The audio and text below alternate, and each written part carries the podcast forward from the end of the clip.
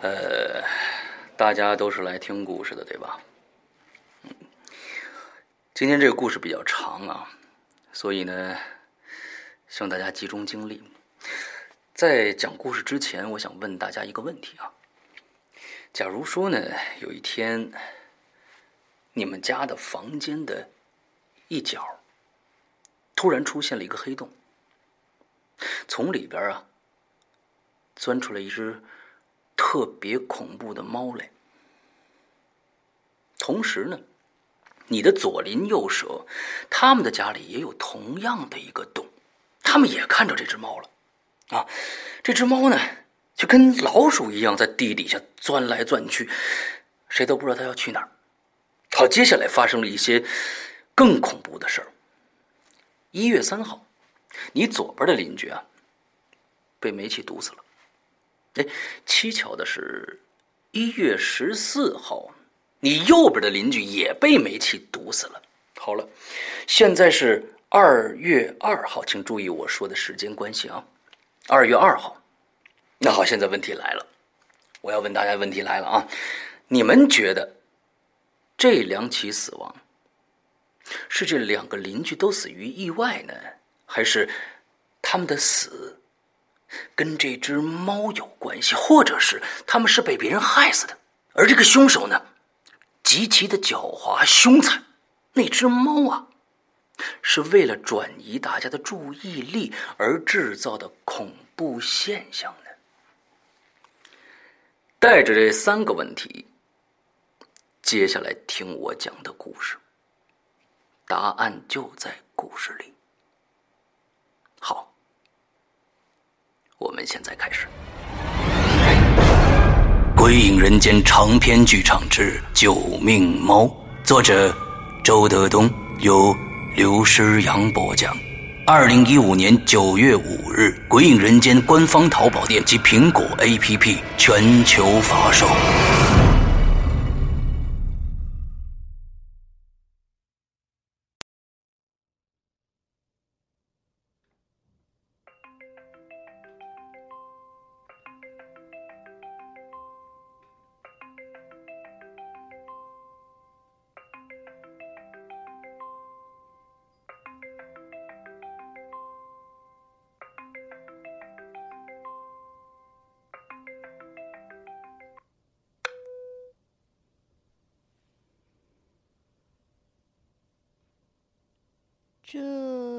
情况？石阳哥，石阳哥你在吗？石阳哥，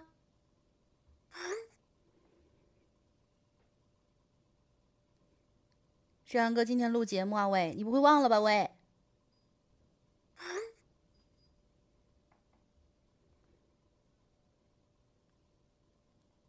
人呢？人呢？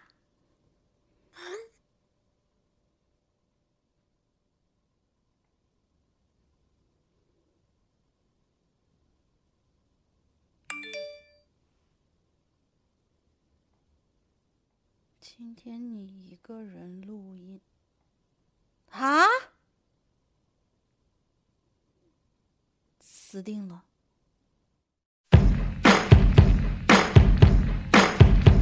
！The mule keeps kicking the chickens in the pen.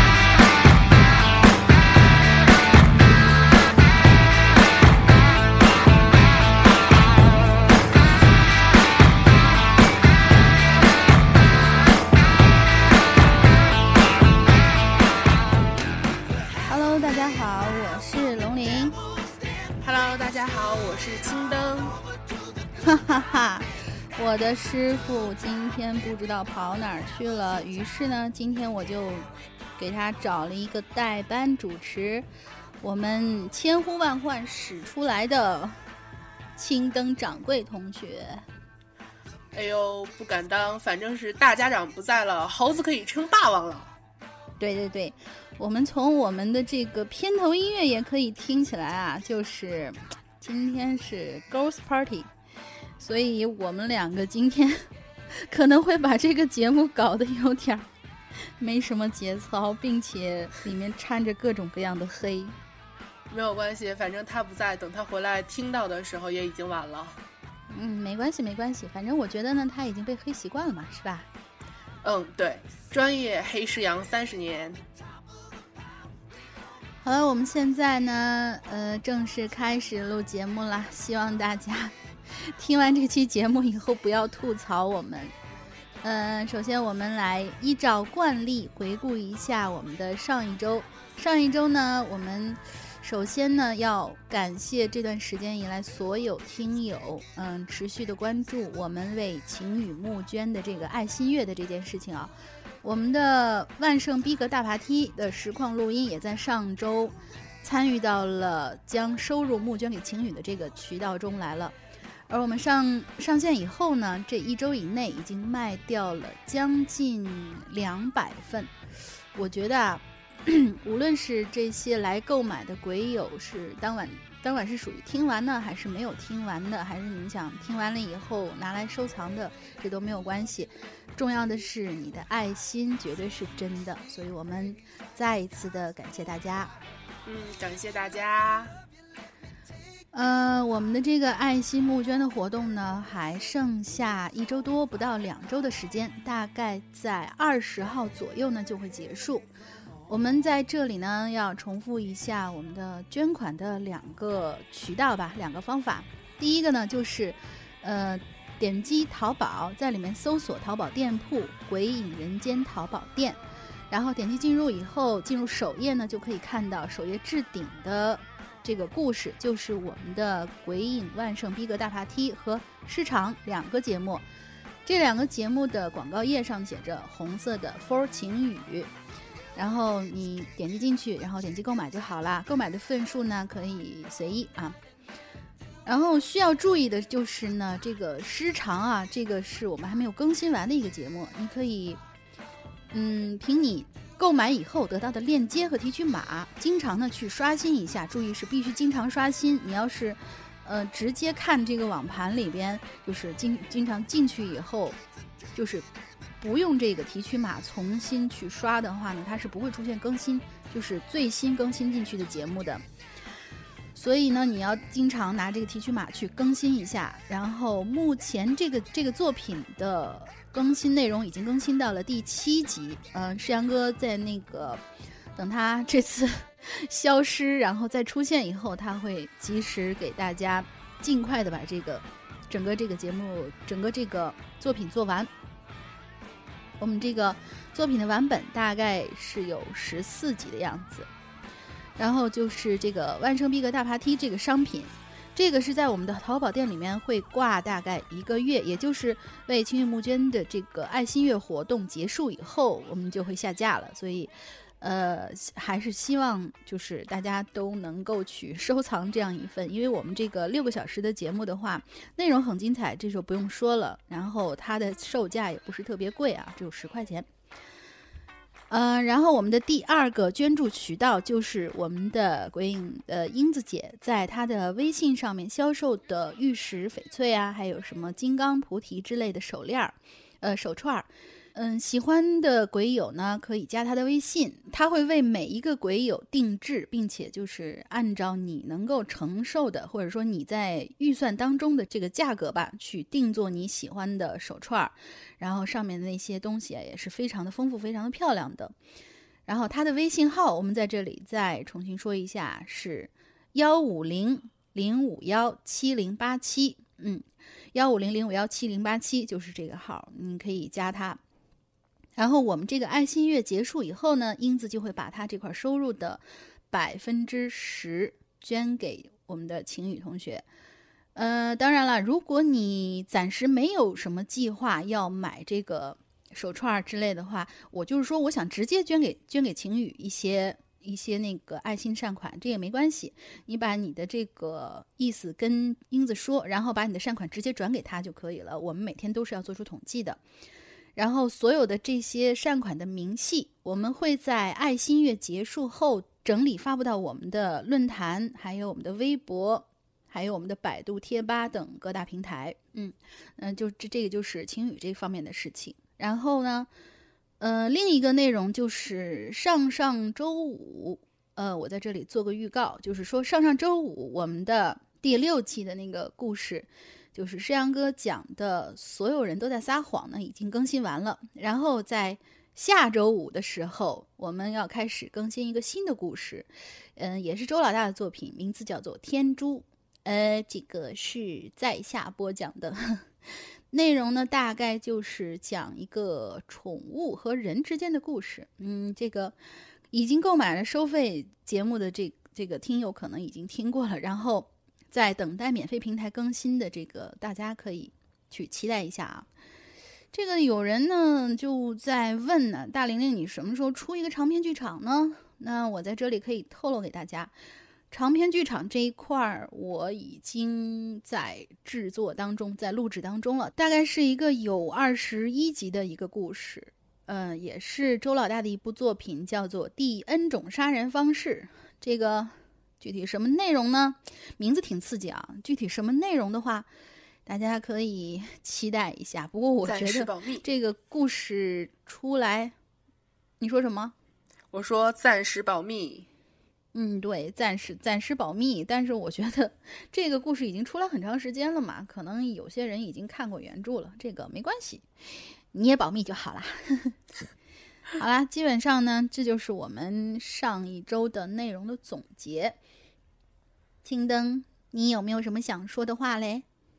呃，我想说的就是本人第一次主持节目，然后第一次跟龙玲这样挑大梁，然后有什么做到的、做不到的哈，各位听众多多担待。嗯，但是我们大家都知道，上一期青灯来我们这儿做那个《鬼影在人间》的节目的时候，跟大家聊的聊的时候呢，我们还是觉得青灯的这个口才还是非常不错的。就是说，一旦聊嗨起来以后，那也是一个，嗯，能够自己去开一个电台，然后做主播的这样一个材料。据我所知，青灯是主播专业毕业的，对吧？呃，新闻专业主攻电视后期，然后但是我们会有采访播讲的这一个课程在里面。嗯嗯，好，说到这个课程的话呢，就引出了我们这一次的引流言的话题。青灯能不能把这个话题给大家念一下？呃，我们这一期的话题呢叫。自习室里只有我一个人吗？这是这个人是加引号的啊。对呀，对呀，就是来就是各位鬼友嘛，然后来讲一讲这个自习室里面啊、教室里面都有过什么样的诡异的经历。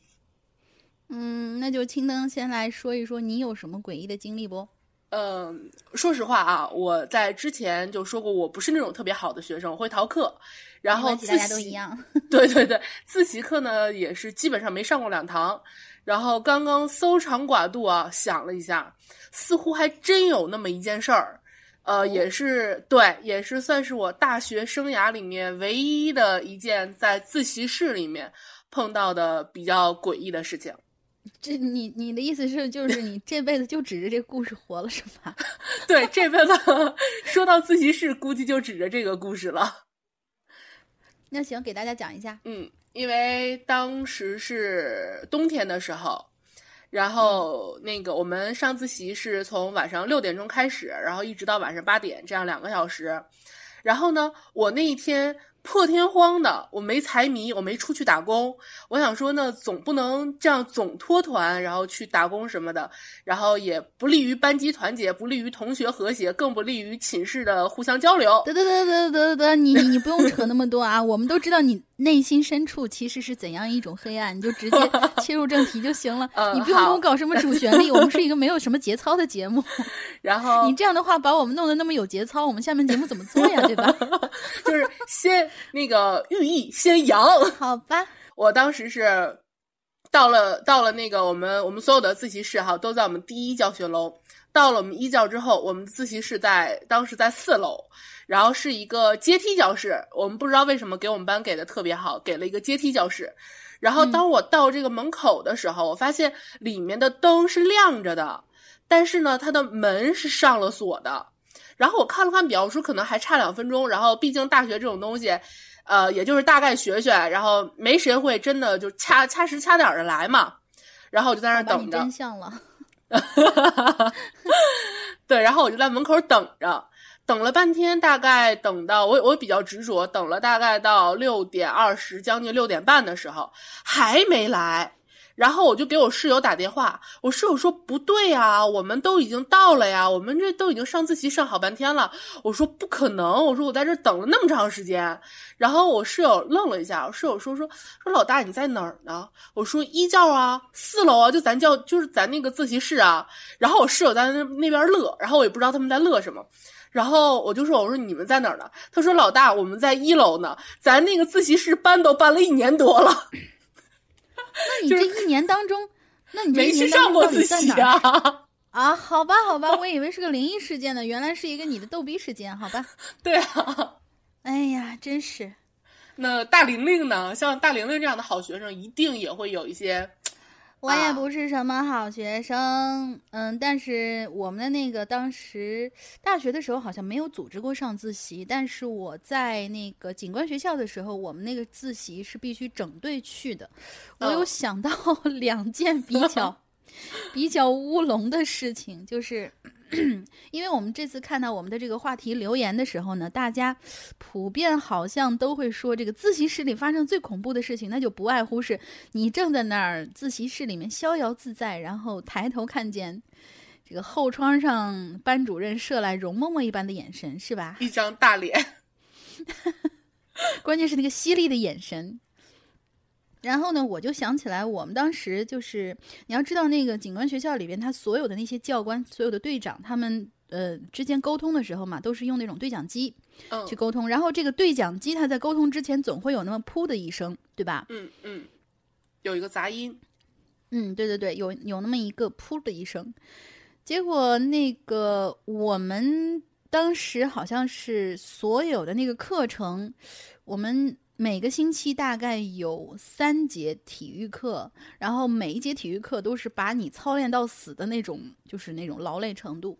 嗯就是还好，嗯、在每一节体育课的后面，基本上都会有一个叫自习课，嗯然后我们就会被带到这个自习室里面。说好听啊是自习，但说不好听呢，就是大家在里面就是，呃，你你懂的，就是趴在桌子上，呃就开睡，或者说是怎么怎么着，什么姿嗯对，什什么姿势都有。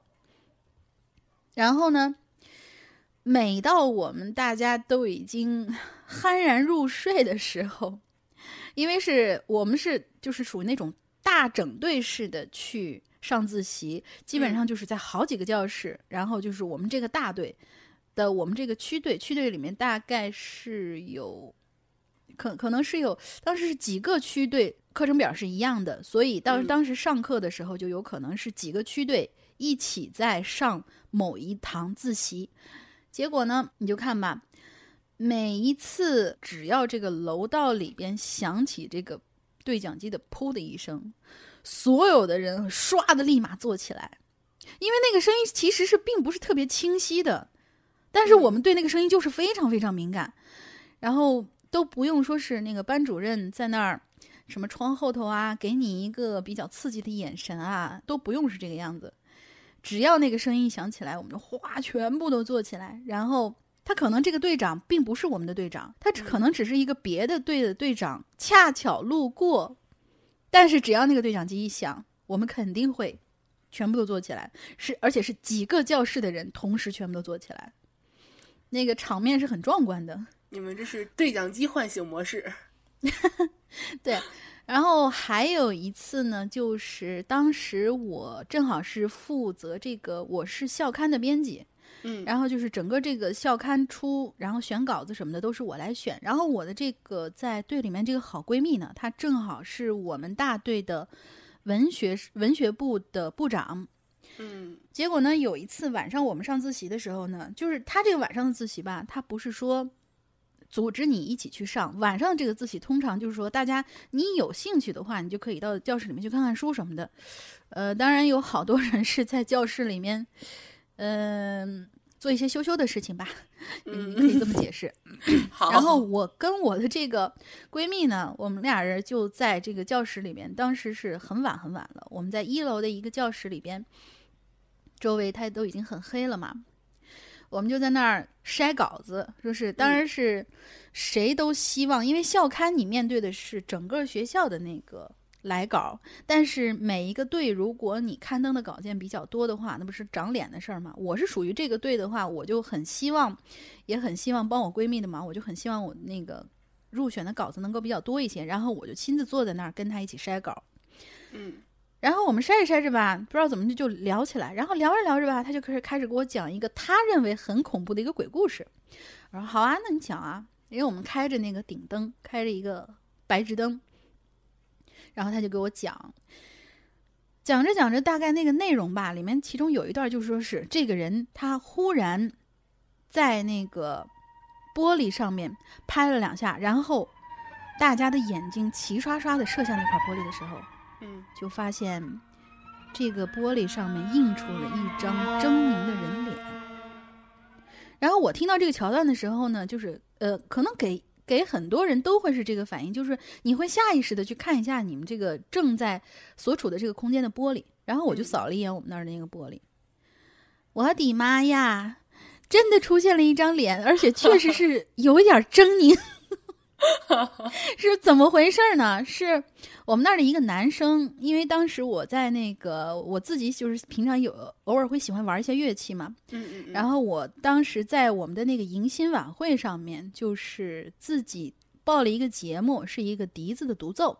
嗯，等我吹完那个笛子那个独奏的时候呢，这个男生不知道怎么回事，因为他跟我并不在一个班，他就突然找到我，他说是：“哎，你这个笛子吹的好好听，能不能教我？”我说：“我是自己玩的，我也不会吹笛子，其实。”然后他说：“啊，不管不管，你一定要教给我。”然后这个男生就属于那种着了魔一样，他会在你的就是吃饭的路上去堵你，然后你坐在饭堂里面，他会跑到你跟前，然后在你对面坐下来，一边吃饭一边就说：“求你了，教我吧。”然后上下课的时候也是，只要他能碰到你的时候，他就会说：“哎呀，拜托拜托，你教教我吧。”然后我就觉得有点儿死缠烂打，对是，吧？嗯，就是其实自己已经是半瓶子醋了，就不想去误人子弟的那种心态。我们说好、嗯说好听一点啊，嗯 就是就是这个样子。结果那个男生当时不知道怎么知道的，我们当时就在那个教室里边，而且不知道为什么他就知道这个故事的这个情节，也有可能就是一个很普通的一个巧合。就在这一段刚讲完的时候，他正好在那个窗子的外边，就是一楼那窗子的外面嗯出现，然后拍了两下窗户，然后朝着我笑，然后朝我挥手，然后我就愣在那儿了。就是其实他的重点并不是说这个男生他在那儿在那个外面笑了，他挥手，是关键是这个男生他的长相，我这辈子都忘不掉，他的那个长相是很奇葩的。他的那个脸，我们大家都看过那个卷福的话，我们都知道卷福的脸是属于很长的，他的脸比卷福还要长，就是已经让你觉得长到一种在正常人的那个长度的范围之外了。就是可以用然后他来丈量操场。差不多，差不多。然后就是说，他还是属于那种很瘦，然后长长的脸上，呃，皮肤黑黑的，挂着两只，呃，那种求知欲望很强烈的超级大的眼睛的那种感觉。你说这种长相的话，在平常的话看起来。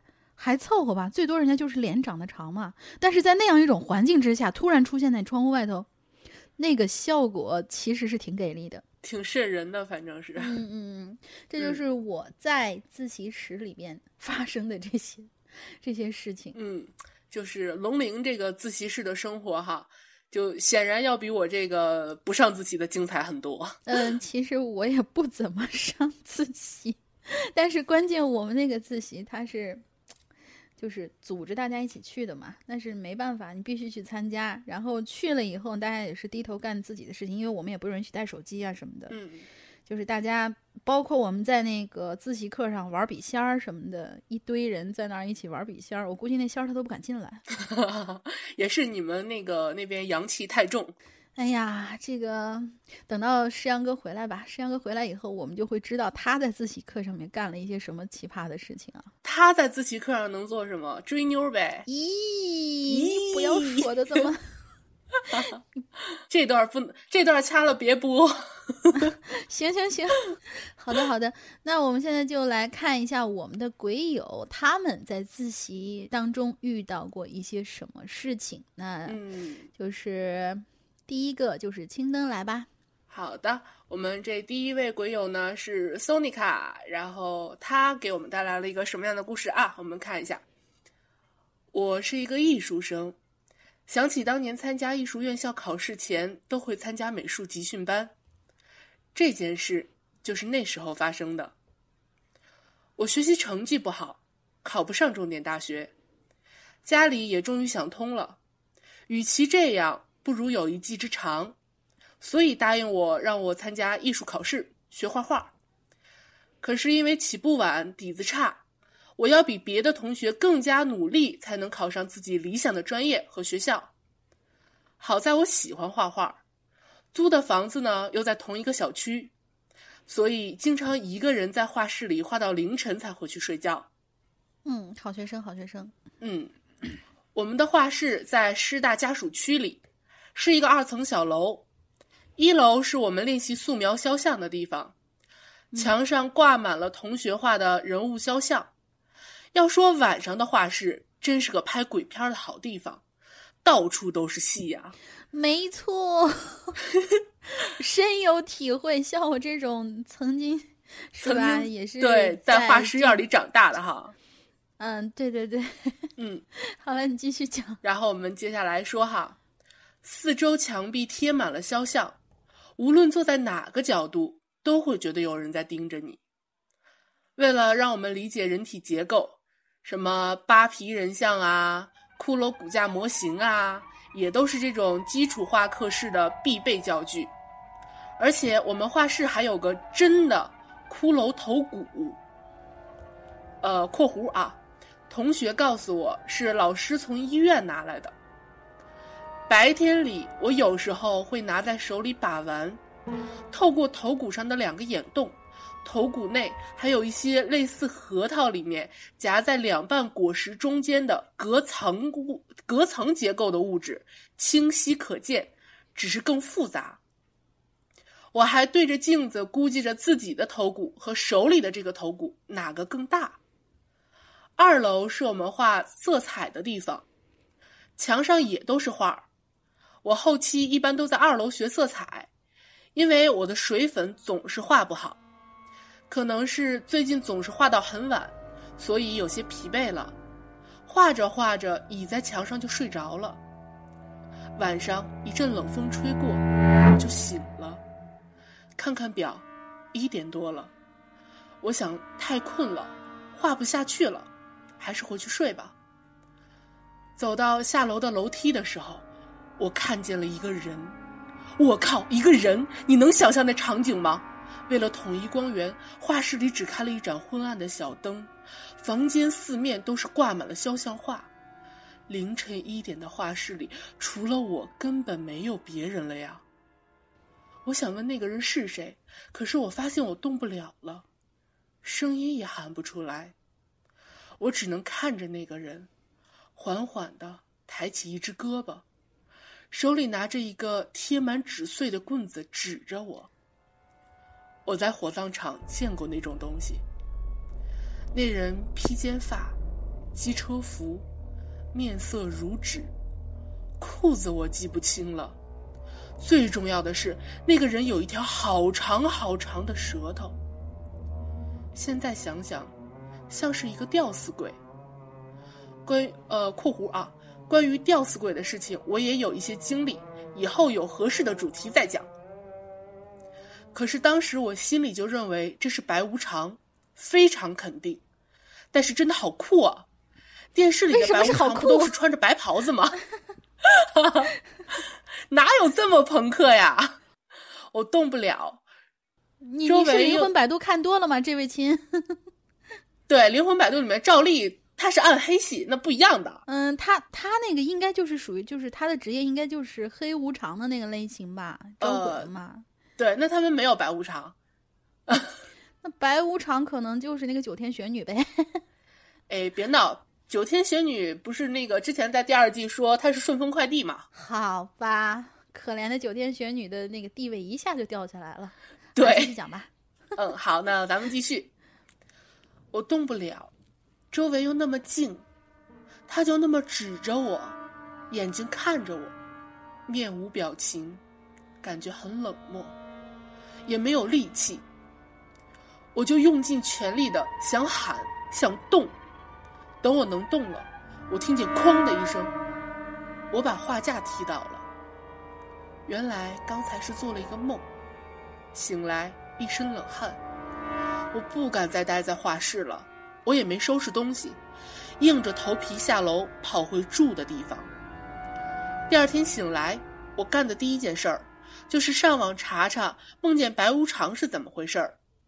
上面说有两个方面：一，升官发财；二，大病一场。我不知道是不是因为我查了这个，再加上心理作用，我真的发烧了。从那以后，我再也不敢一个人晚上在画室画画了，我也再也不敢碰一楼的头骨了。万物皆有灵，为什么人们会相信有外星人，却不相信这个世界上有鬼神呢？可能是我总玩那个头骨吧，鬼差为逝者抱不平，所以警告我。我猜是这样的。嗯，那我们第一个故事讲完了。嗯，大家给青灯的首秀。呃，引流言首秀，引流言代班首 秀来鼓鼓掌。呃，我先鼓掌，大家随意啊。嗯，好。嗯，那我拍拍桌子吧。好，感谢大玲玲。其实，嗯，其实我想说，他之前，他之前是不是有提过，他们这个头骨大多数都是模型什么的呀？对对对，只有这个头骨是老师从医院拿来的。对，因为那个，就是说我我记得我忘了，我好像说过没有，就是因为我爸爸他们当时那个化石也是从医院买回来，他们是买回来一副整个的骨架，结果呢，你知道当时我是上小学嘛，我就就就觉得，嗯，就在小伙伴面前嘛，就要炫耀一下谁胆儿比较大，然后我就经常去拆那个骨头，呃，什么拆一根手臂啦。就是我，我记得当时特别怂的，就是带领着一帮小朋友，然后拆一根手臂，拿着当那个魔法棒，然后我就拆拆下来以后，我就带着他们满楼跑，还要变身是吗？就就是那种感觉啊！我小时候简直是太那啥了。等等到最后的时候，我记得那副那副骨架就是真人骨架，而且我记得特别清楚，是个老头儿。因为他们当时那个呃，有一些就是我爸他们班里头的一些姐姐，他们就告诉我，哎，你看这个牙齿，这个就是真人的一些牙齿，然后怎么怎么着的，我就觉得啊，这个骨头好有意思，好好玩儿，我就把那个骨头，反正是，嗯，在我的带领之下，其他的那些能够在楼里边。就是出入的那些呃教职工的那些小孩们，就把这个骨头到最后就跟一堆小狗一样偷的七七八八差不多了。然后这个骨头很快的就就剩下一个头骨了。然后我爸知道这件事情呢以后呢，他他好像没有骂我，他觉得这个事情可能不是我一个人去做这些事情。他好像说过我一回，说是那个是我们的教具，你不要乱动那个。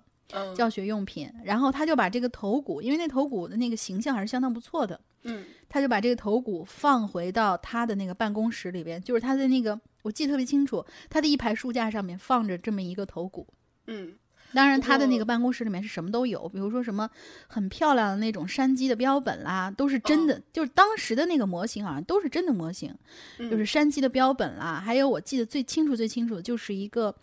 嗯，就是那种苗女们戴的那种很大的那种头冠，就是那种苗银的那种，是吗？特别特别的漂亮。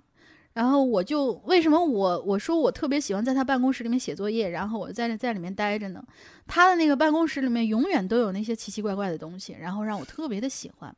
说到这个头骨，我想起一件事情来。嗯，呃，是我同学的姐姐，她是那个医学院的，然后医学院的学生，她有一个室友。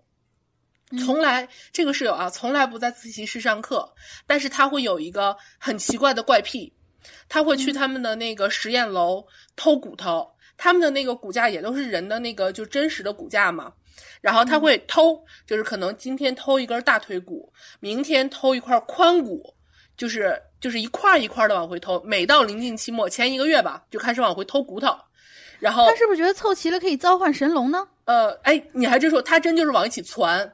他晚上的时候把那些骨头搂在被窝里开始摸，摸着黑摸，说：“哎，这儿啊，这是股骨头，再摸摸这儿啊，这是髋骨，再捋一捋。哎呀，忘了这是哪儿了，赶紧起床翻书，然后自己在那叨叨咕咕叨叨咕咕，然后吵的室友没法睡觉，室友也在骂他呀什么的。然后他可能会消停一会儿，过一会儿再摸。”然后基本上到期末的时候吧，他会凑足一就是一架一整架人骨头，然后这个时候呢，他会把那个人骨头打上孔，按块穿好了，刷上一遍漆，工工整整的摆在自己床上，自己睡地上。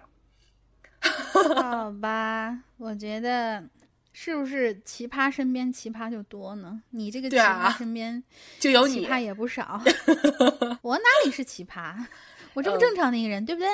对，可正常了呢，正常的，好吧，好吧，对，正常的，你等的。哎，等等等等等等，你不是说好了今天黑我师傅吗？为什么要黑我？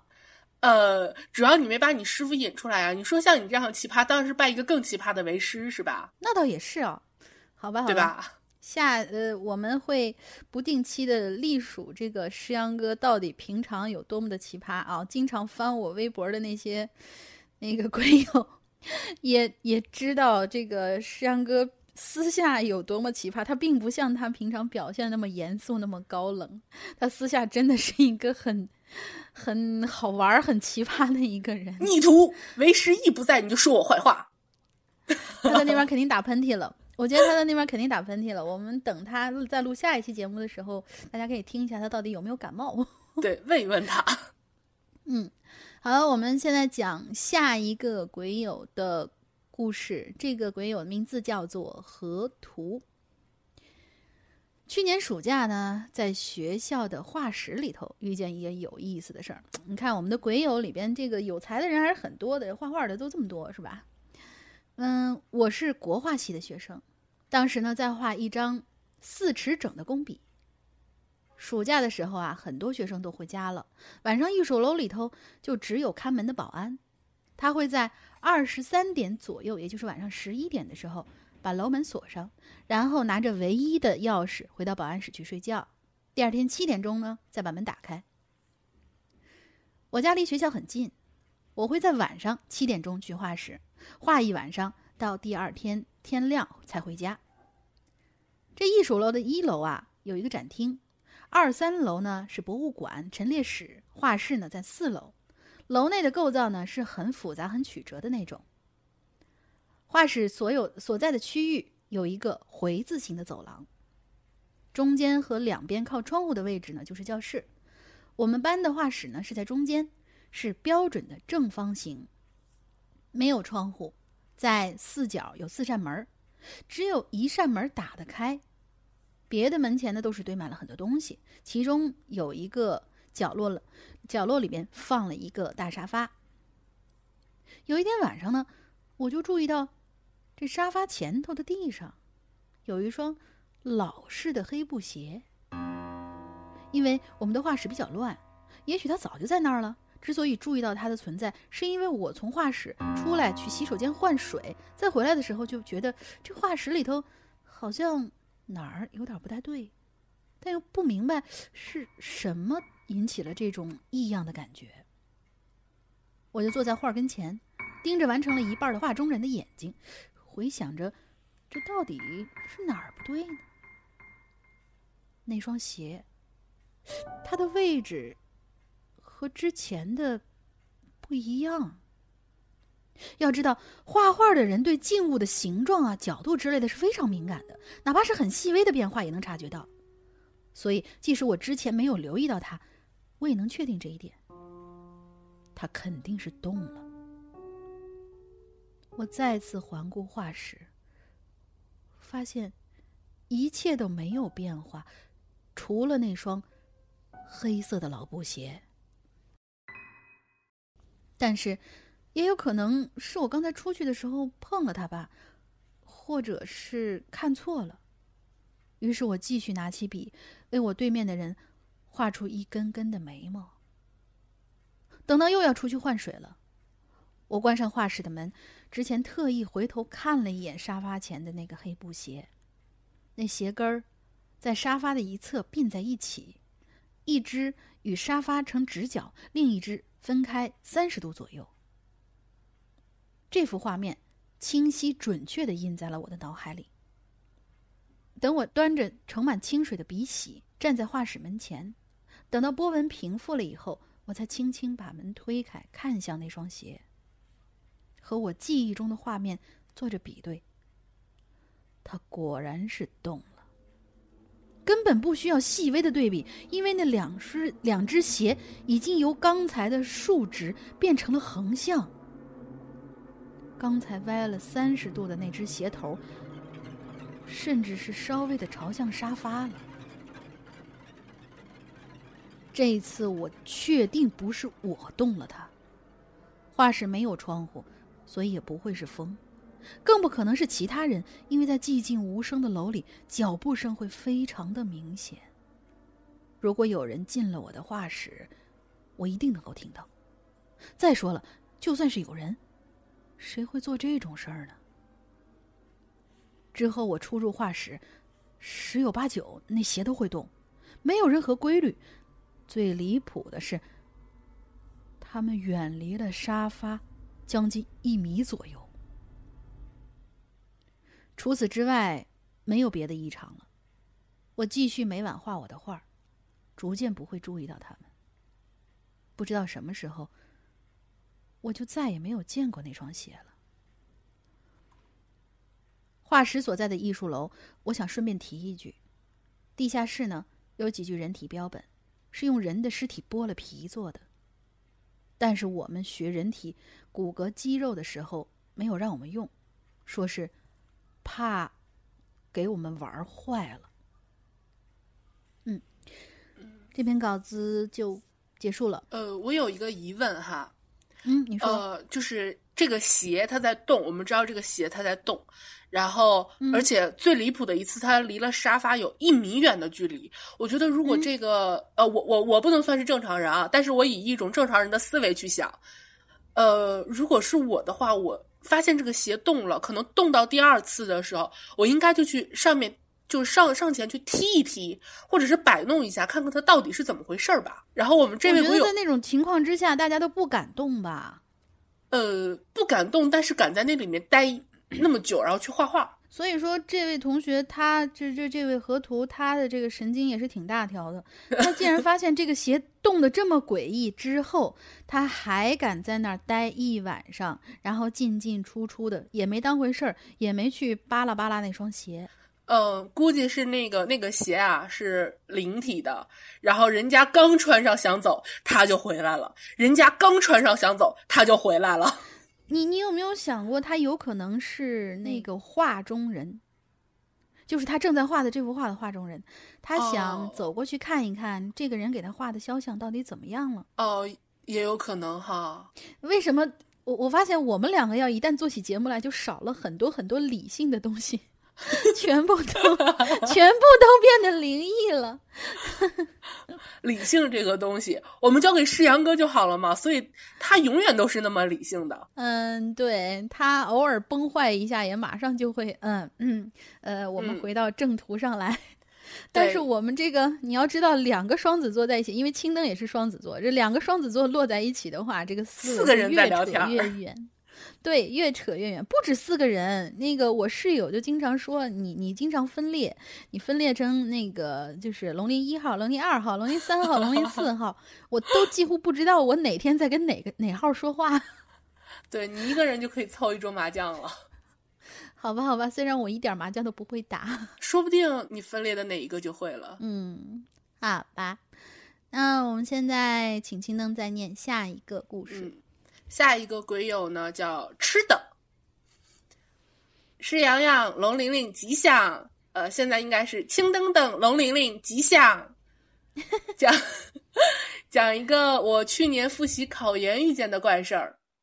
去年因为觉得自己学历太低，单位不重用，就决定考研，自我升职。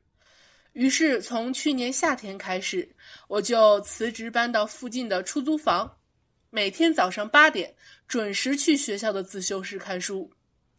自修室待久了，我认识了很多当时准备考研的同学，大部分呢都是师弟师妹，但我印象中啊，有一个师姐，比我大一届，已经快毕业了。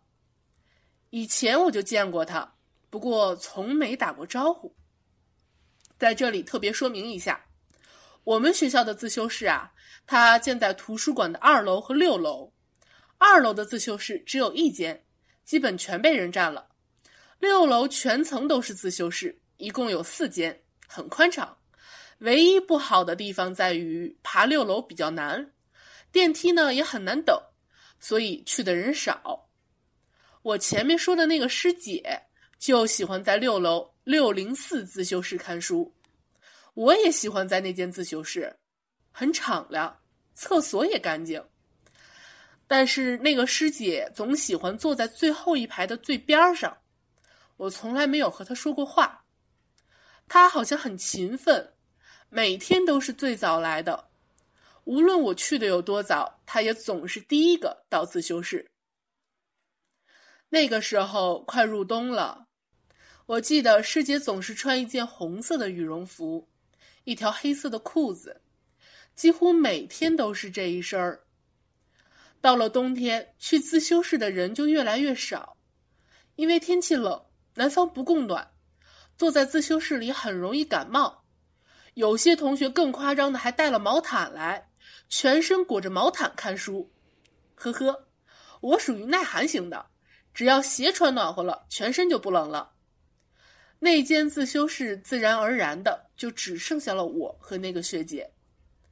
记得那是十二月份的时候。那段时间我做模拟题，一套卷子满分三百分，我每次都只有一百五十分左右，我内心几乎是崩溃的，觉得复习了半年一点效果也没有，非常懊恼。有一天我一大早去自修室，发现哎，电梯居然来了。我复习了大半年，基本都是爬楼，很少坐过电梯，于是我就冲过去，准备抢在电梯关门的时候进去。这时候，我发现那个学姐也刚好走进电梯，我确认了一下，是那个师姐，因为她穿着红色羽绒服、黑色裤子。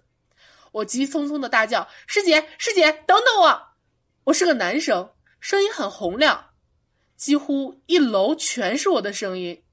我一边跑一边朝电梯里面看，只看见师姐站在电梯里面，并没有转过身来。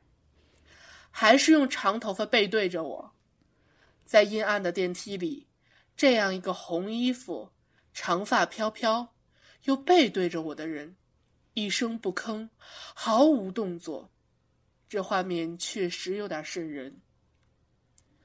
那时候我只听鬼影来消磨路上的时间，所以一有风吹草动，我就很容易被吓着。但转念一想。也许师姐正对着电梯里的镜子挤痘痘呢，这样一想就不恐怖了。我加快脚步冲过去，但师姐并没有转身帮我按住电梯。那电梯还是在我赶到之前关上了。那时我离电梯还有将近十步的距离，我气得站住了，一边慢慢走过去，一边骂骂咧咧：“我去，这师姐也太不靠谱了吧，帮个忙都不愿意。”但是我定睛一看，又被吓住了，因为电梯口旁边显示器上面，红色的数字显示的还是一，这说明电梯根本没有升上去。师姐在里面干嘛呢？是不是挤痘痘忘了按楼层了？你这脑洞也够大的。对，挤痘痘就是噗的一下，然后那个痘痘的那个水还要喷在那个电梯的镜子上面。哎，行行行行行行，打住打住打住，这个这这这这个私下聊私下聊。好的好的。我走过去，疑惑的按了一下上键，电梯噔的一下打开了。我几乎吓傻在电梯门口，因为重新打开的电梯里面空无一人。我十分确定只有这一部电梯。我十分确定那个师姐走了进去，而且没有回头。我也十分确定，电梯的数字一直显示的是一。但是为什么里面没有人呢？师姐就好像凭空消失了一般，似乎她走进了另一个平行空间。虽然有点吓人，但是因为我懒，还是进了电梯，按了六楼。到了自修室，师姐没在，这是她第一次缺勤，也是永远的缺勤了。因为在这之后，她再也没有来过自修室。不过，我并没有因此放弃复习，因为就在这件事情发生的当天，我做了一套模拟题，破天荒的分数居然上了二百分。在这之后，我每做一套题，分数就上涨五分，直到考试前最后一天，我几乎可以做到二百六十分（括号满分三百）。我那时是太高兴了。以至于我女朋友问我为什么分数这么高时，我还解释说，大概可能是因为我被学霸学姐附身啦。女朋友在电话那头，呸呸呸，不吉利。考完之后，我通过师姐以前的同学或者班主任打听她，我以为可以得到一个什么她早就死啦，或者是她根本没回学校之类的答案。但是生活中并没有那么离奇的故事。我所得到的答案是，没人知道他毕业之后去哪儿了。再之后，我就以一个非常高的分数被录取了，而且因为分数奇高，被一个很有威望的教授看中，收为学生。是的，这一切我都归功于那天我被学姐附了身。写完这个故事，学姐骑在我的肩膀上，满意的点点头，说。没有错字儿，发送吧。所以这更像是一个杜撰的故事，对吧？呃，我觉得前面的故事可能是真的，最后这一句肯定是杜撰的。那肯定是，不过也说不定。你像我这种，或者像你这种身边经常占一些东西的这些人，是吧？嗯，也许他说了，但是 我们听不到；也许你能听到，但是你没在意。也许吧。不过这个这个一个一个红衣学姐骑在肩膀上，这个出去就是等到量身高的时候，可能就会莫名其妙长高。不，他是量体重的时候莫名其妙变重。好，两个人的重量。嗯，我们看在那个就是泰国那个鬼影那个恐怖片里边，就是这这个男的他老觉得脖子疼，然后他去量体重的时候，就发现他的体重。特别的超标，几乎是两个人的重量。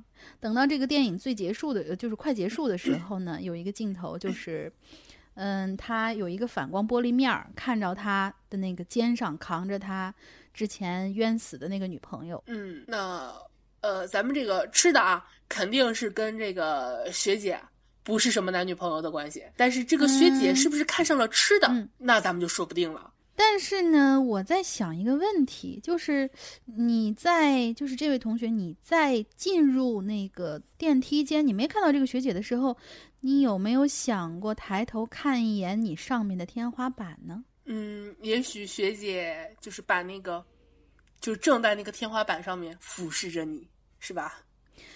嗯，应该是在天花板的那个夹层里边，然后透过那个透气孔，然后正在悠悠的看着你。别吓唬人家了，可不没关系嘛，他已经毕业了嘛。如果他被他的一些学弟学妹听到的话，说不定还能去那个电梯里面撞撞大运呢，说不定也能考好，然后，呃，就是从此走向人生巅峰，是吧？对对对，学姐也是做了一件好事儿。嗯，好吧，我们为学姐鼓掌，鼓掌。嗯，那接下来我们的这位鬼友叫做他这个是拼音，他应该可能是叫做周荣龙，这么一个拼音。我们学校的男生六人宿舍的第四，然后井号五楼的自习室呢，有这样一个传说，就是十二点以后不要一个人在里边待着，更不要睡在里头。如果你睡着了，哼哼，恭喜你。一定会梦到一个酷似贞子的女生，或者说，是称之为女孩或者女生。好的，这个自习室啊，跟其他的宿舍楼甚至本栋宿舍楼的其他自习室都不一样。其他的自习室呢，都是在楼梯的正对面，而这个自习室是在楼梯的右手边儿，而且看得出来是后来改出来的。对于这个自习室啊，我个人一直就觉得它就是阴冷阴冷的，可能是因为缺少阳光直射的原因吧。我觉得那未必真的有鬼，而且真的是从来没有见过有人单独在这儿看书。我是没敢尝试，估计也没有人敢尝试，因为这个自习室的来历可不是传说哟。那是在九十年代了，这里是个女生的宿舍，没有什么特别，就是很普通的一个女生宿舍。在五楼呢，住的都是大二的学生。有一个叫小 A 的女生跟自己的男男朋友分手了。这个女生啊，她比较极端，因为没有办法挽回男友，觉得万念俱灰，于是就选择了上吊自杀。他选择的时间和地点都很特别，那是暑假放假的时候，他把自己吊死在宿舍门后的。为什么这么干，谁都不知道。开学的时候。嗯，这里要说明一下呢，都到开学了，也没有人知道他失踪。看来平时的人际关系啊，可能也是属于可圈可点的那种。他们同宿舍的小 B 就提前差不多一个星期回到宿舍。当他回到宿舍，开了门就觉得有点反常，这宿舍里的味道太难闻了。但是他也没想太多，哎，估计呢就是想也想不到啊。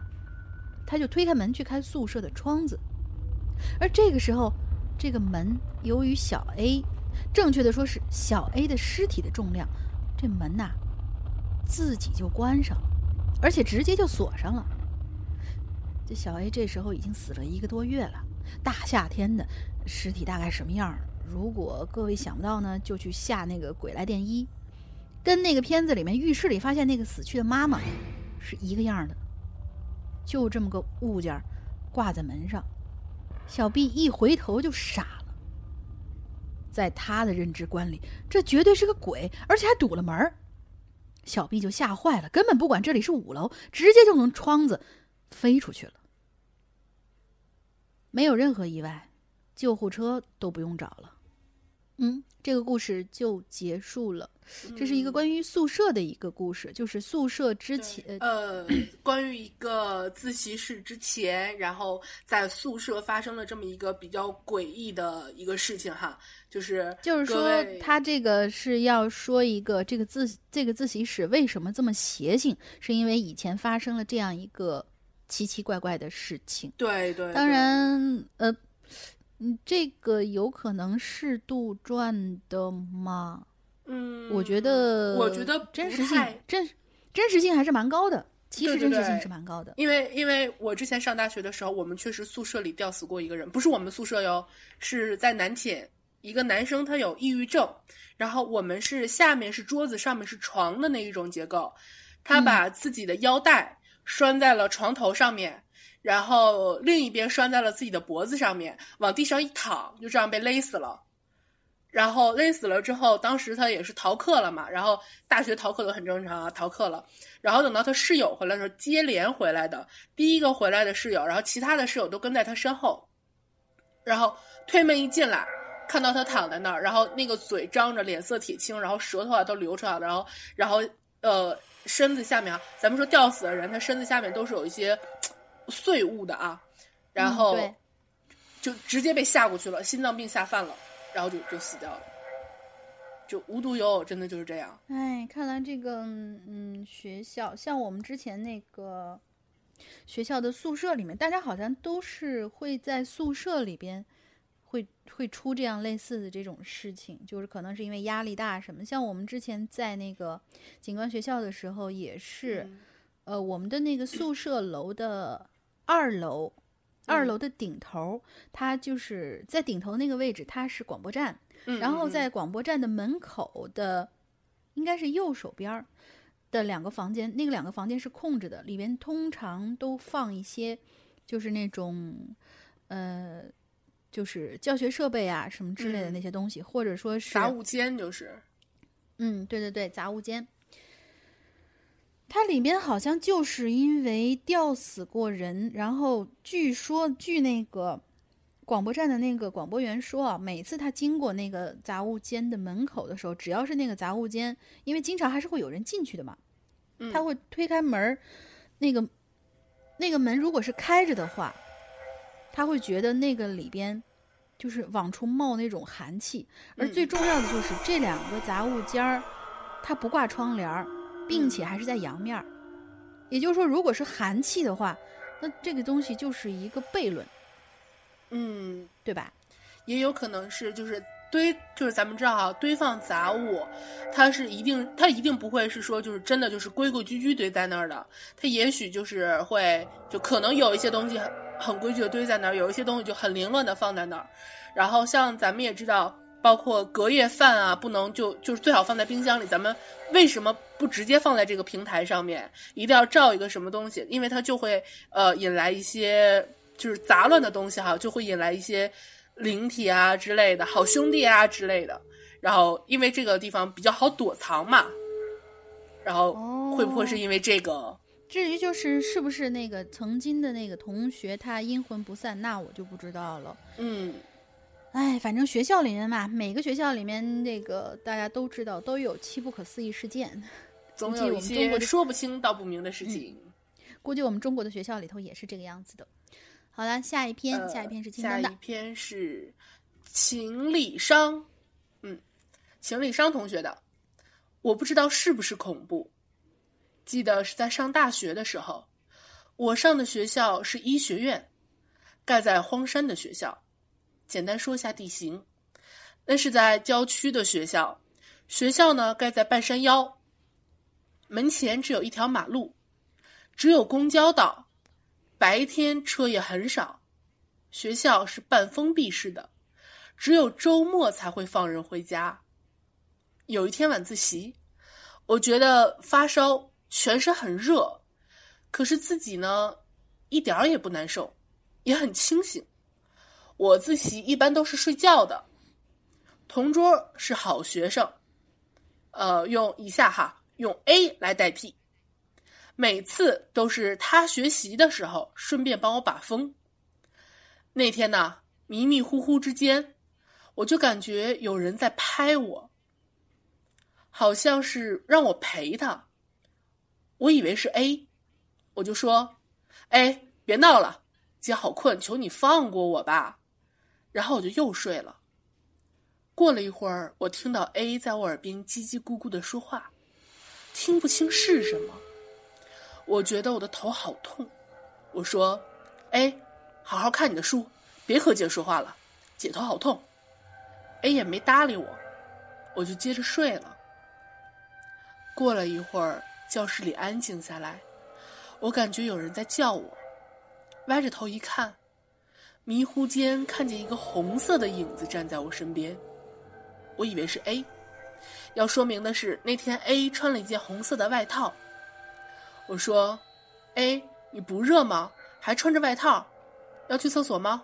你自己去，我不去。”接着，我想继续睡觉的时候，有人剧烈的晃我，真的是把我晃醒了。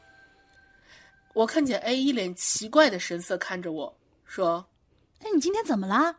一动不动的趴着睡了这么久，不累就算了，还说什么梦话，这怪吓人的。：“我也觉得很奇怪，不动，不对呀，我不是抬起头来说过话吗？”我有点懵。A 又说道。哎，你是不是难受啊？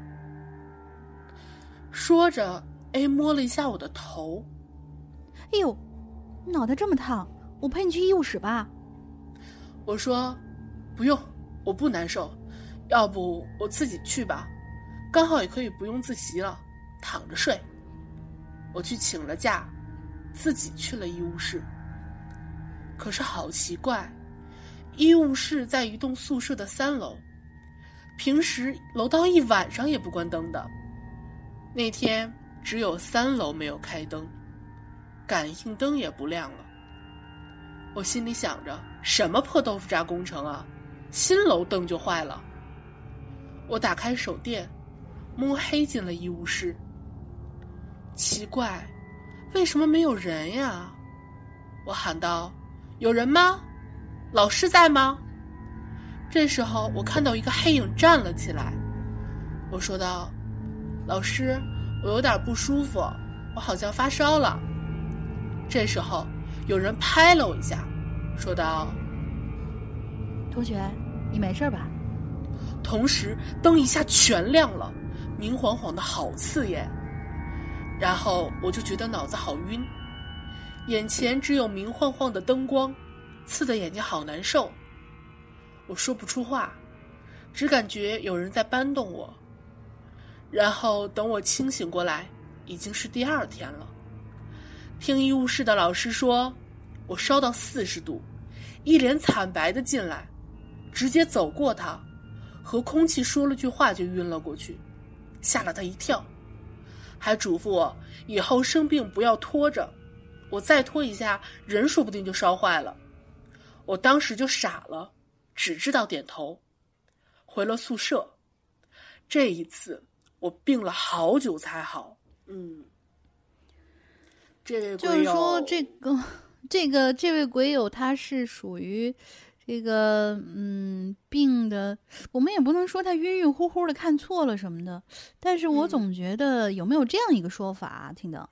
嗯嗯，就是说人在就是很得了很重的病的时候，他会就是除了幻觉之外，他会吸引一些什么东西跟在他身边？呃，我觉得，我觉得哈，当时他看到的这些东西哈，可能是真的，就是他已经要烧坏了。然后有人过来接他了，因为，呃，你记得我之前跟你说过的，我是当时也是发烧烧到四十多度，淋巴管感染的时候，打退烧针什么都不管用，然后医院让我住院，但是我死活不想住院，我吵着要回家。然后没办法，我就只能回家，然后躺在我家的那个床上，然后已经烧得迷迷糊糊了，就是头啊什么的都都特别疼，迷迷糊糊什么都不知道了。一睁开眼睛，我看到了一男一女两个人穿着白衣服，然后站在我的床边对我笑。嗯，就是我觉得可能真的就是已经烧到有人要来接他走了。如果他再不去医务室的话，可能真的就是一颗年轻的新星就要陨落了。也就是说，我们就是他的那个。呃，医生所谓的那个烧坏了，就有可能属于影响到脑波长的那一种。就是我们如果从一个合理的角度来讲的话，可能属于到就是属于呃影响到脑波长，然后他会看到一些别的波长上面别的磁场的东西。对，因为你知道那个国外也有一些实验，就是什么嗯临终的一些实验啊，就是濒死的那些实验。啊，然后呃，基本上吧，会有大概百分之二十到百分之三十的人，就是在在濒死体验醒过来了之后，会说看到以前的亲人或者是陌生人来接他走，然后而且呢，也是那种不能说不能说不舒服吧，就是在在在他醒过来的过程中，他会非常的难受，但是在那个人要带他走的那一瞬间，他会觉得特别的舒服。就是像像这位同学说的，这个自己一点也不难受啊什么的，会有这种可能吧？这个我们还是提倡这个有病就赶紧去看医生，那个不然的话，有病要就医。保不齐你周围会有什么样的东西，会觉得哎我们要走啦，呃这位小兄弟你要不要一起走啊？然后大家一起就个伴儿呗，我们拼个车。对，我们要去一个很好玩的地方哟。咦，好嘞。嗯，下一个鬼友就是他们叫我徐某某，这个是我们群里边的斑马君。山羊哥、龙玲姐，我觉得我该出现了。嗯，那个时候呢，我在大学，应该是大三那会儿。那天啊，天黑的特别早，可能是因为冬天的缘故吧。自习室里不开空调，真的就冷的不行了。你们自习室都有空调，好棒哦。反正我们自习室没有。那天加上我，一共也就三四个人在自习。当然，我是跟我一朋友一起自习的，然后我就遇到了一些不太正常的事儿。具体呢就是这样的：大概在七点刚过的样子吧，我跟我朋友两个人才到自习室。那时候我看到自习室里头就两个人在静静的坐着。我一进门，他们两个人抬起头，一直看着我们，直到我们坐到位子上。我就觉得有些奇怪，我就问我朋友：“我说，你看，你说这后头这俩人，他干嘛一直看着我们呀？他就下意识的往后看了看，然后就跟我说：“他们还看着我们呢。”不知道怎么的，我就觉得背后一阵发凉，就跟我朋友说：“哎，算了算了，咱赶紧自习完赶紧走吧。”然后呢，我们看着看着，就隐约就听到有人在我耳朵旁边吹气儿，我浑身又是一阵不自在。我以为是我朋友跟我恶作剧呢，就说：“哎，别闹，我看书呢。”可是他没理我。过了一会儿，不知道为什么，我就下意识的把头转过去看了看身后那俩人，但是我发现这俩人都不见了，我就跟赶紧问我朋友。哎，你有看到后头那俩人出去吗？他就说了，没有啊，脚步声都没听到，也没有人出去啊。我就又是一身不自在，然后就说：“哎，咱后头那俩人不见了。”我感觉到我额头上都有冷汗了。我朋友听我说的，也是回头看了看，就说：“他们。”不应该还在那儿吗？我就突然想起刚刚发生的事儿，然后我就问他：“你刚才有没有在我耳朵旁边吹气儿？”“没，没有啊。”哎呦，我就感觉到我后背上的冷汗都快出来了。这时候门突然开了，一阵寒风就吹进来，拍在我脸上，真是刺骨的冷。说实话。这门撞到墙的声声音都把我俩吓了一跳，我和朋友觉得不太对劲，就赶紧整理一下东西，一块儿就回宿舍了。在路上，我抬头看着月亮，嗯，那天月亮真是挺圆的。后来，我们就很少在那个人少的时候去自习了。还是希望被读到吧，祝鬼影越来越好。嗯，我说，这个。斑马君，你的这个故事的话，你有没有想过那俩人，他们在桌子底下？咦，这个就好像是那个出租车的那个是吗？就是回头一看，这个女人一脸血；回头一看，这个女人不见了，然后递过去一个苹果。师傅，您爱吃苹果吗？我生前也是很爱吃的。但是我在想，嗯。也许，因为我们知道嘛，这个自习室人少的时候呢，因为他没说这两个人到底是男是女。如果，嗯，人家在自习室里就是在凳子上面做一些羞羞的事情，那你也是不知道的嘛，对不对？但是至于你那有人吹气儿，其实吧，我我觉得啊，就是在很冷的那个状态之下，嗯，比如说我在被窝里面睡觉的时候，我也会觉得这个耳朵旁边经常会有冷冷的风。对我睡觉的时候，不仅会觉得耳朵旁边有冷冷的风，我还能闻到一些奇奇怪怪的味道。是不是烧焦了的味道呀？你怎么知道的？就是那种呃烧焦了，然后像是有烟的那种非常呛的味道。咦，那你住的这个屋子，那之前是不是有发生过什么火？呃，呸呸呸，不说了。呃，我可以，我可以很明确的告诉你啊，没有。好吧。那我们就读下一位鬼友的吧。嗯，下一位鬼友叫啊，心心心心。两位主播好，看到这一期的影留言话题是有关学校的，我就又蹦出来了，算是贴边儿吧，仅靠主题说不上，希望能够读到。小时候，我爸爸在我们城市那唯一一所师范学校上班我呢，就在师范学校的附属小学上学。两个学校离得挺近的，我经常放学回家，直接钻学校后边小树林的墙洞，穿过小路去找我爸爸。师范学校在我们那个城市的一角，大墙外面就是一片菜地。我放学的时候，经常和小伙伴一起在菜地旁边走。后来听说，我们几乎每天都会走的这片菜地，有一天被人发现有一个死婴被遗弃在了那里。再后来，我们就换了路线，因为隐隐的觉得有点害怕。说起来，我爸单位的这个师范学校挺邪性的，建起来之前，这里就是一个乱坟岗。大夏天的，无论多热，你走在学校的走廊里，都会感觉浑身清凉。有一天，师范学校的一个男生被送到了校医那里，症状是说胡话、骂人，或者躺在床上不动弹。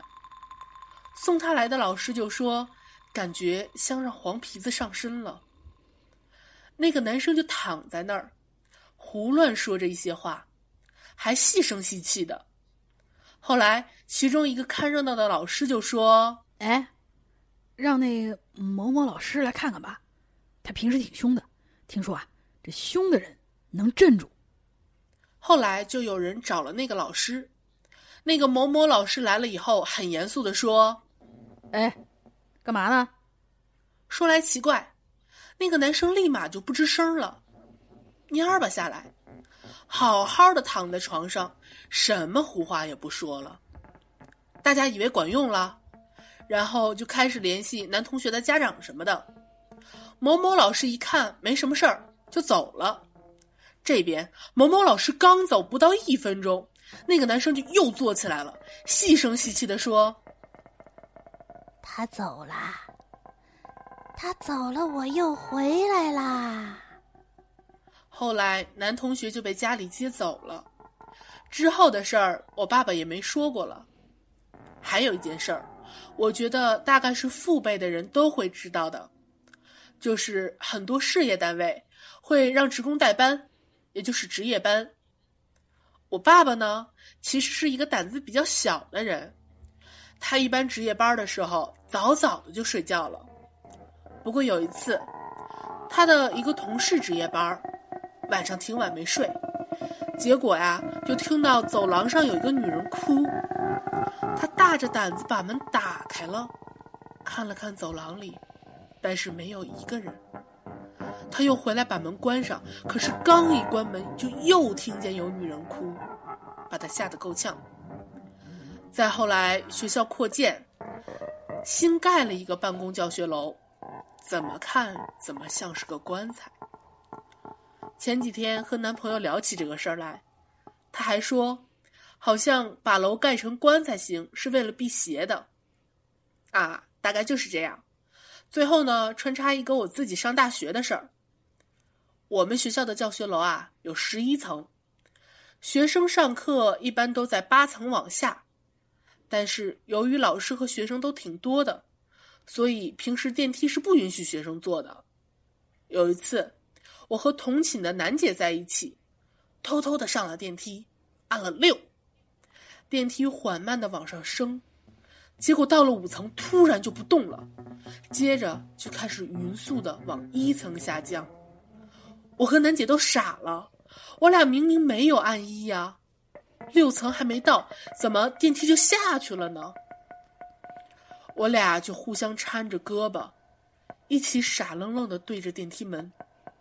叮，电梯到了一楼，一开门，一个人站在外面，狠狠的盯着我们俩。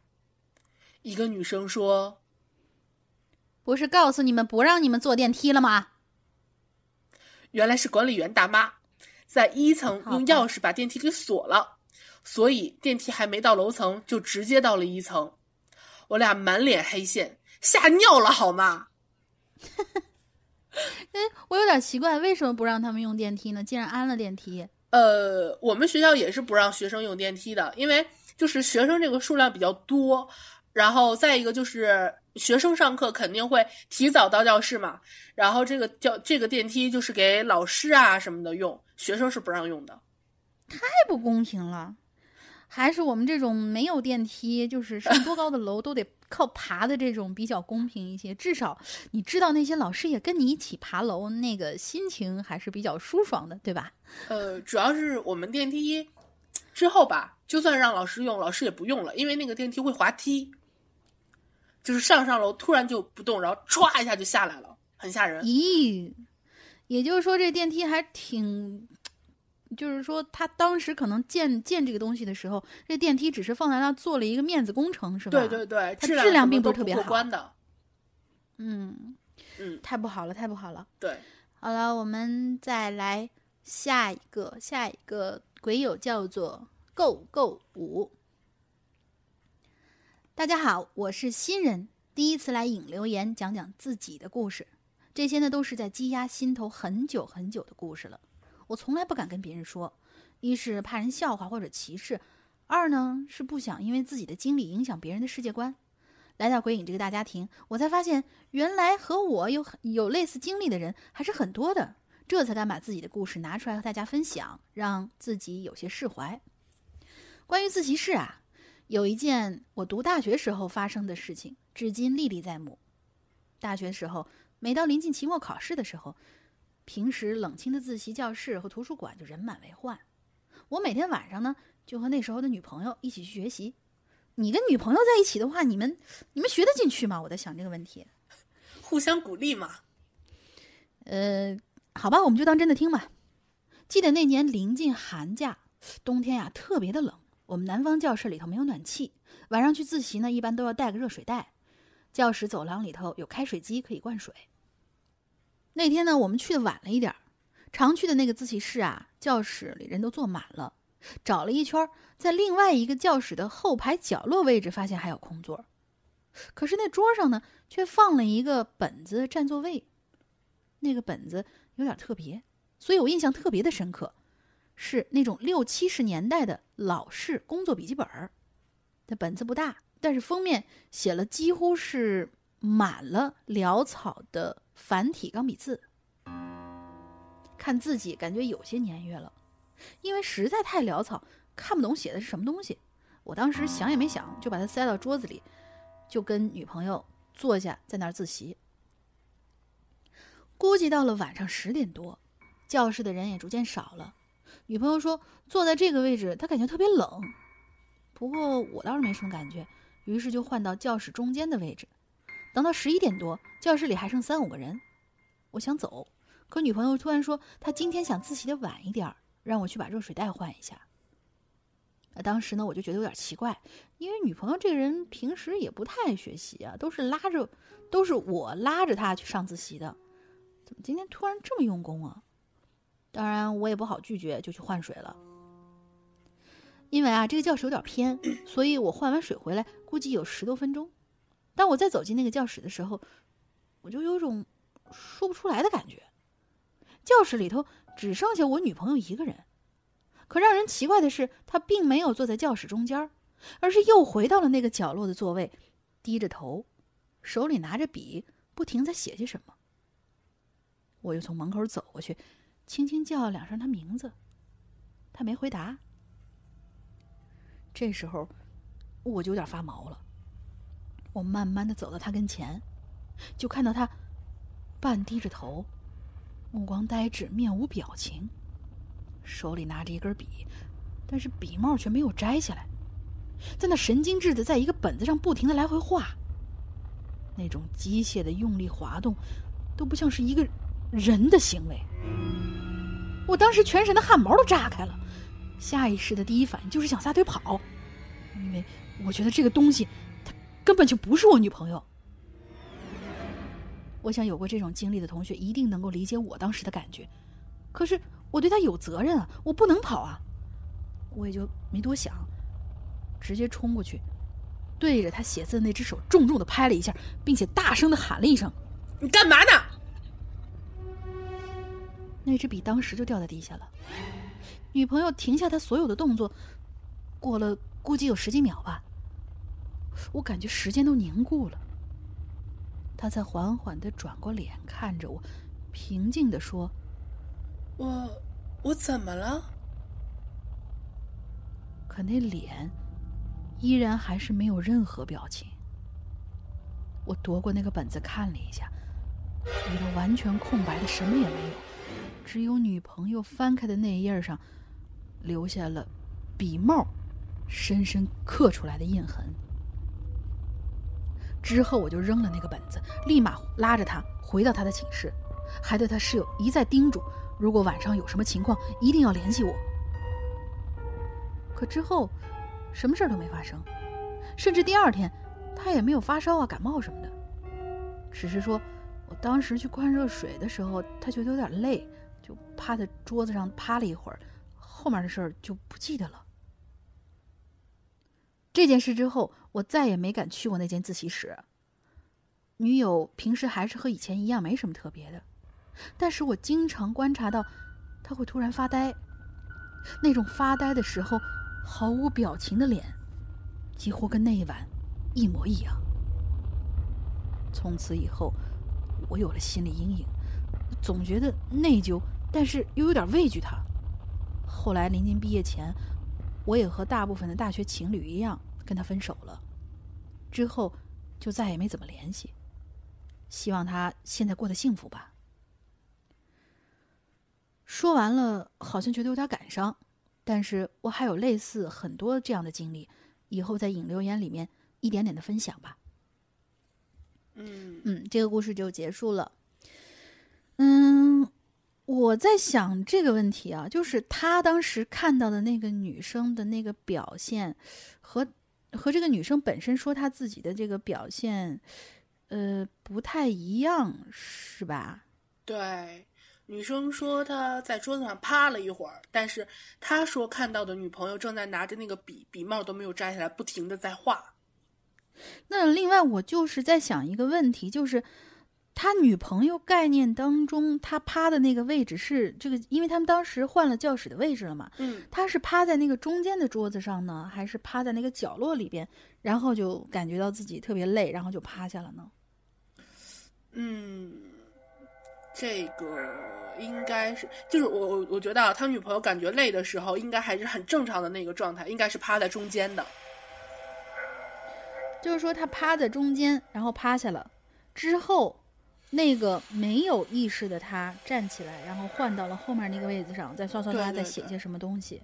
对对，那我在想，那个工作笔记本是不是之前这个教室里面不知道谁留下来，呃，或者说，我很好奇呃那个笔记本上潦草的写的是什么？其实，对，然后而且又是繁体字，因为呃八十年代左右，其实我们已经开始用简体字了，甚至于比现在的这个字体还要再简。嗯嗯对，然后就是原来的那个圆都已经可以写成一个场，然后下面是一个就是一元钱两元钱的那个圆了，嗯，对对对。对吧？而且我我还记得那个时候就是那个很简很简的那个简简体字，就是我记得当时很小很小的时候看到他们有那种，呃，老太太推一个雪糕车，然后上面那个雪，它其实就是把那个雨字去掉，底下的那个反过来的那那一块儿，它上面嗯就写着雪糕车。嗯，然后所以那个这个这个繁体字的时间线和这个笔记本的时间线其实它是对不上的，嗯，对对对也就是说这个本子应该是出现在繁体字之后。那就是说，这个，我觉得这位同学，你可以去问一下你们的这个教学楼以前有没有什么不可思议事件发生，对，就是这个然后自习室。又很可惜的是，这个本子被他扔掉了，不然也可以就是用铅笔啊，然后描一下，看看他女朋友究竟在那个本子上划了一些什么。其实不用描啦，就是你用那个铅笔的话，你稍微涂一下，然后用手一抹，上面就会出现一些痕迹，对说不定再写一个什么什么人的名字之类的。或者是一个真的很长的一个故事，然后你会发现，这个写了名字的这个人呢，这个本子以前是属于谁谁谁的，然后他写的这个人呢，又是另外一个人的，然后，呃，这个脑洞越开越远了。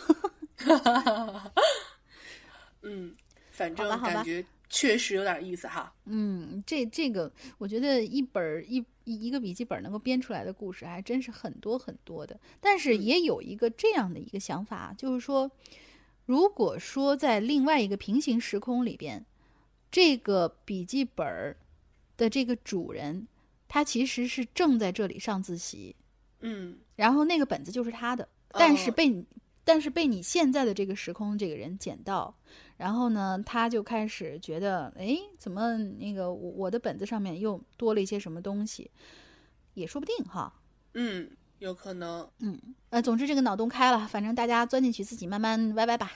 对，嗯自己慢慢挖坑，自己慢慢跳。好嘞，嗯，先来我们是最后一个故事了，青灯呃来念。最后一个故事是人间落叶的故事。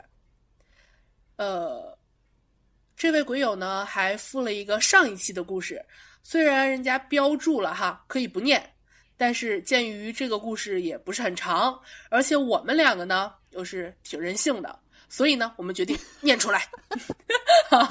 你你你这是在暗黑谁谁谁没人性是吧？哎，你猜呀？好啊，我们猜哦。呃，诗阳哥，龙玲姐好。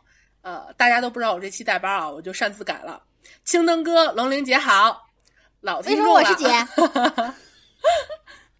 老听众了，从观影风向标到鬼影人间快两年，但是呢，在论坛上还是个新人，第一次发帖。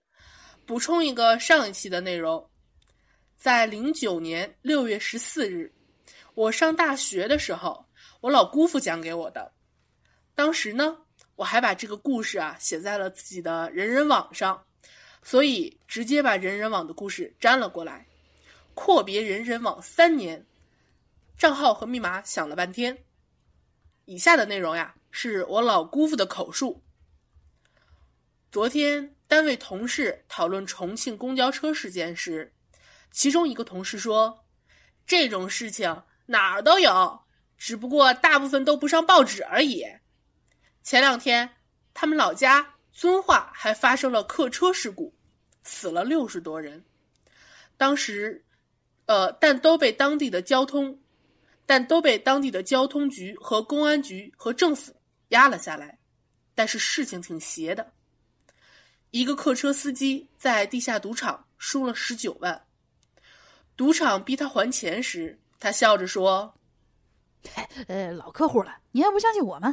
我明儿就把钱还给你。”其实他根本没有钱，当天该他的班儿，他就去跑车了，是当地的短线客车。客车在一站接人时，一个带着小孩的老奶奶磨蹭很长时间。因为啊，那个孩子哭着死活不肯上车，奶奶就问孩子为什么，孩子哭着嚷道：“嗯，你车上的人都没有头。”老奶奶捂着孩子的嘴，硬把他抱上了车。孩子到了车上，立刻就钻到了车座位底下，说什么也不出来。结果呀，就在半路上，客车出了事故，全车六十多人只活了两个。其中呢，就包括那个小孩儿。事故后来查明纯属意外，没有人为因素。消息也立刻被当地政府封锁了，所有死亡家属都得到了赔偿，而那个客车司机的家属也收到了赔偿，不多不少，整整十九万。好了，现在呢，来说说关于这期的内容。这个事情呢，有点诡异，也有点鬼扯。高二时啊，上晚自习，我们的晚自习呢都是承包制的，由各个学科的老师承包，名为自习课，实为家课。这天呢，化学老师家里有事儿不在，晚自习就真的成了自习。自习间呢，我想方便。就从后门出去上厕所了，方便完回来的时候啊，发现教室的灯都灭了，投影仪打开了。一看这情景，我乐了。我们班啊有个福利，就是可以在晚自习期间集体看电影，但是这个福利呢，只发生在以下两种情况：一，班主任亲自点头允许，并先将片子上交。经过审批通过，发放龙标后方可播放。这种情况啊，一学期也就两三次，难得可贵。二呢，就是像今天这样，洋洋爷不在，小鬼当家。我摸着黑坐到了自己的位置上，高兴的准备欣赏电影。但随着诡异的音乐和片头字幕出现的时候，我顿时萎了。尼玛，山村老师！我酷爱电影，阅片无数。但自从上小学看了这个片子，就再也不敢接触恐怖电影了。没想到这个坎儿又让我遇上了。我心里啊，把班长的家人都问候了一遍。这个道貌岸然的小人，班主任在的时候放的都是主旋律，班主任不在了，你就放这个。下次你他妈还敢放三级片啊？看来审查制度还是好的。周围的女同学呢，顿时尖叫着，捂着耳朵趴在桌子上不敢看。男同学啊，都笑着发出嘘声。我的同桌也是女的，她是又胆小又好奇，双手捂着脸，从指缝偷看屏幕。我也害怕呀，但是在女生面前不能丢份儿，便面无表情的硬盯着屏幕看，心里啊却在忐忑中继续问候班长的家人。小强，小强。女鬼一声声呼唤着那个死老爷子，我已经被吓得快尿了。就在那个死老爷子快被插死的那一刹那，教室的灯突然开了，门口放哨的大呼：“快呀，年级组长来啦，快关呐！” 我大呼一口气，及时雨啊！从未像今天这样期盼那个老东西的到来。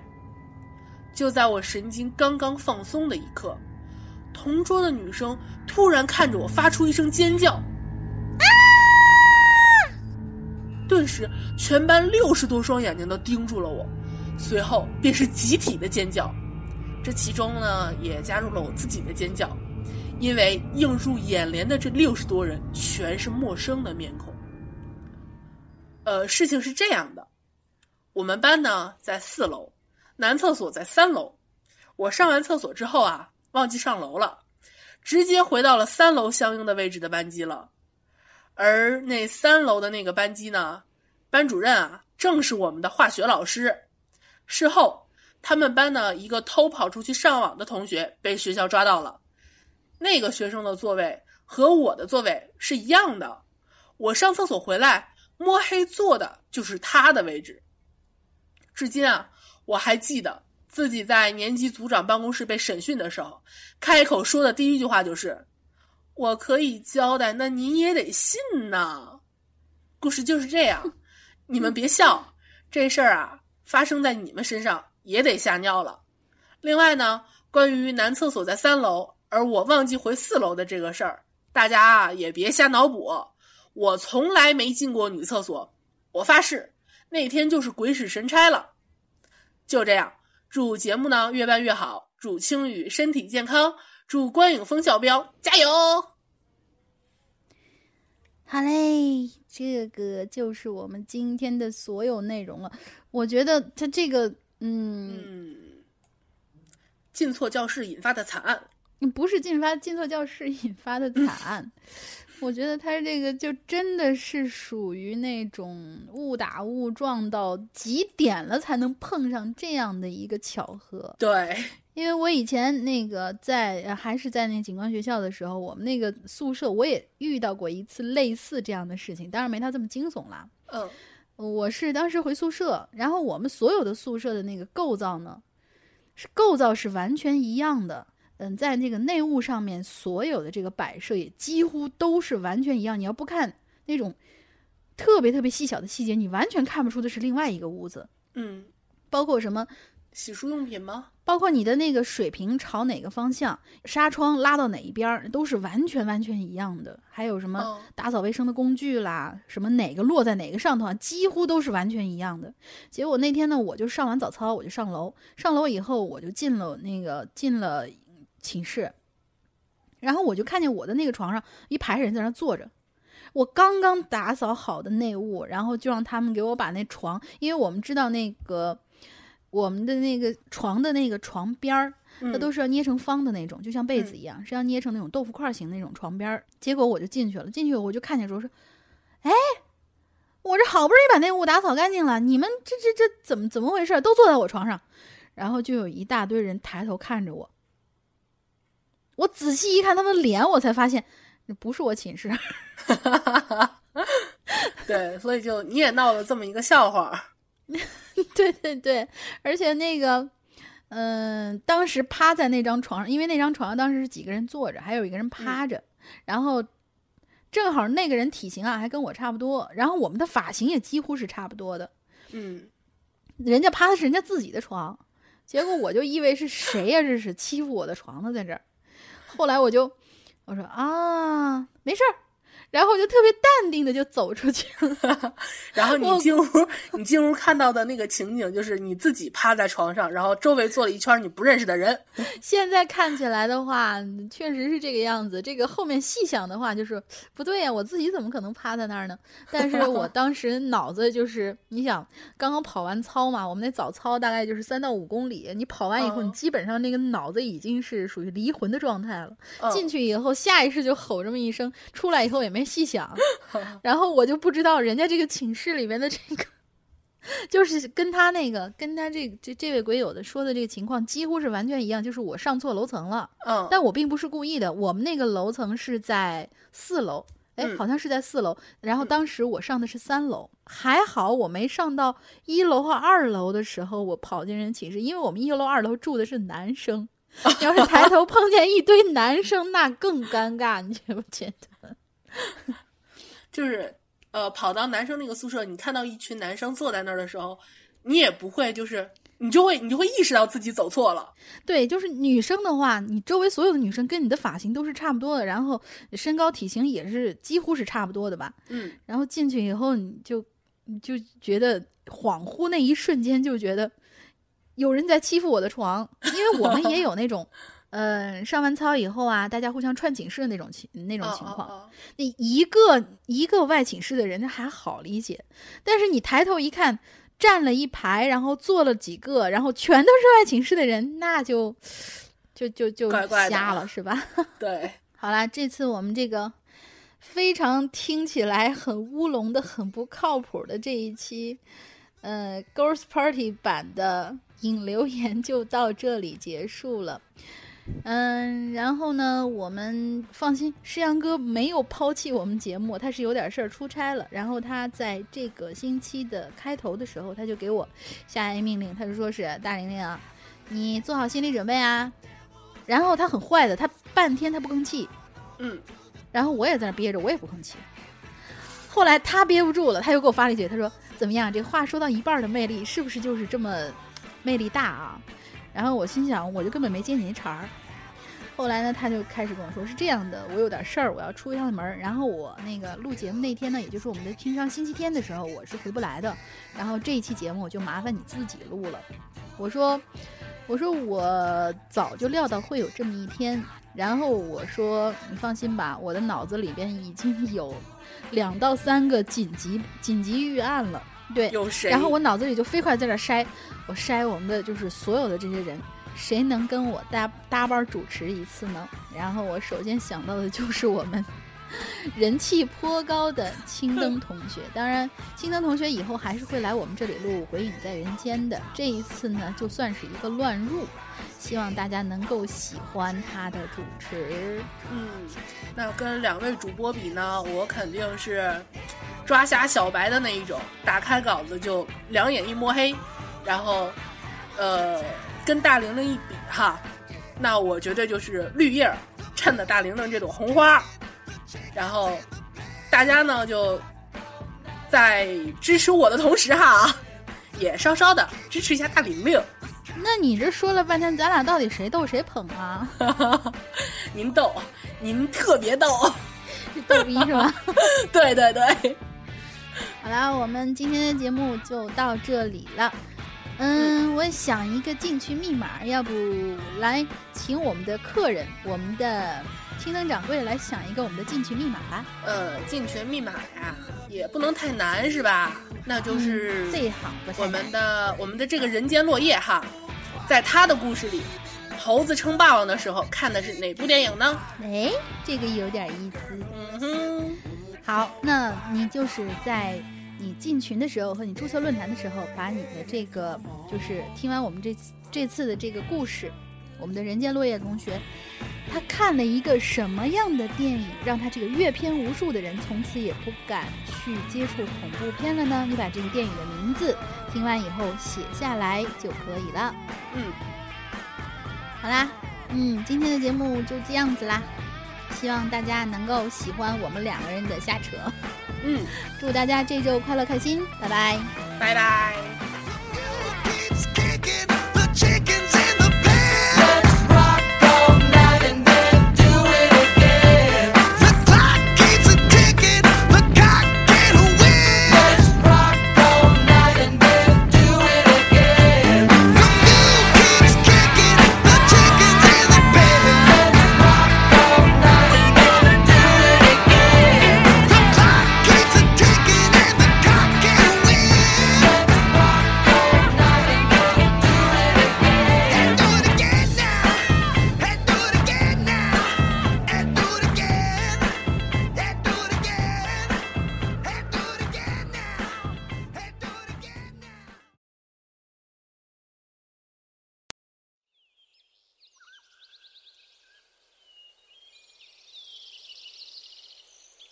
清晨，当你从噩梦中惊醒，看着眼前的世界，庆幸自己还活在这个世界上。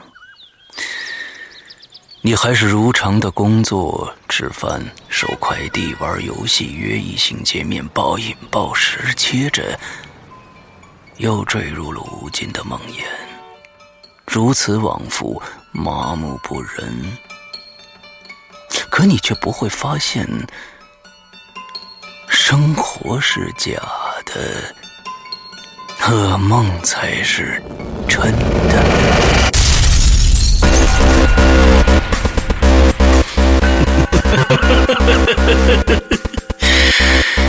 欢迎来到我的世界，我的世界需要你因颤抖而带来的能量，我的世界需要你因惊叫而带来的绚丽，恐惧才是你活着的意义。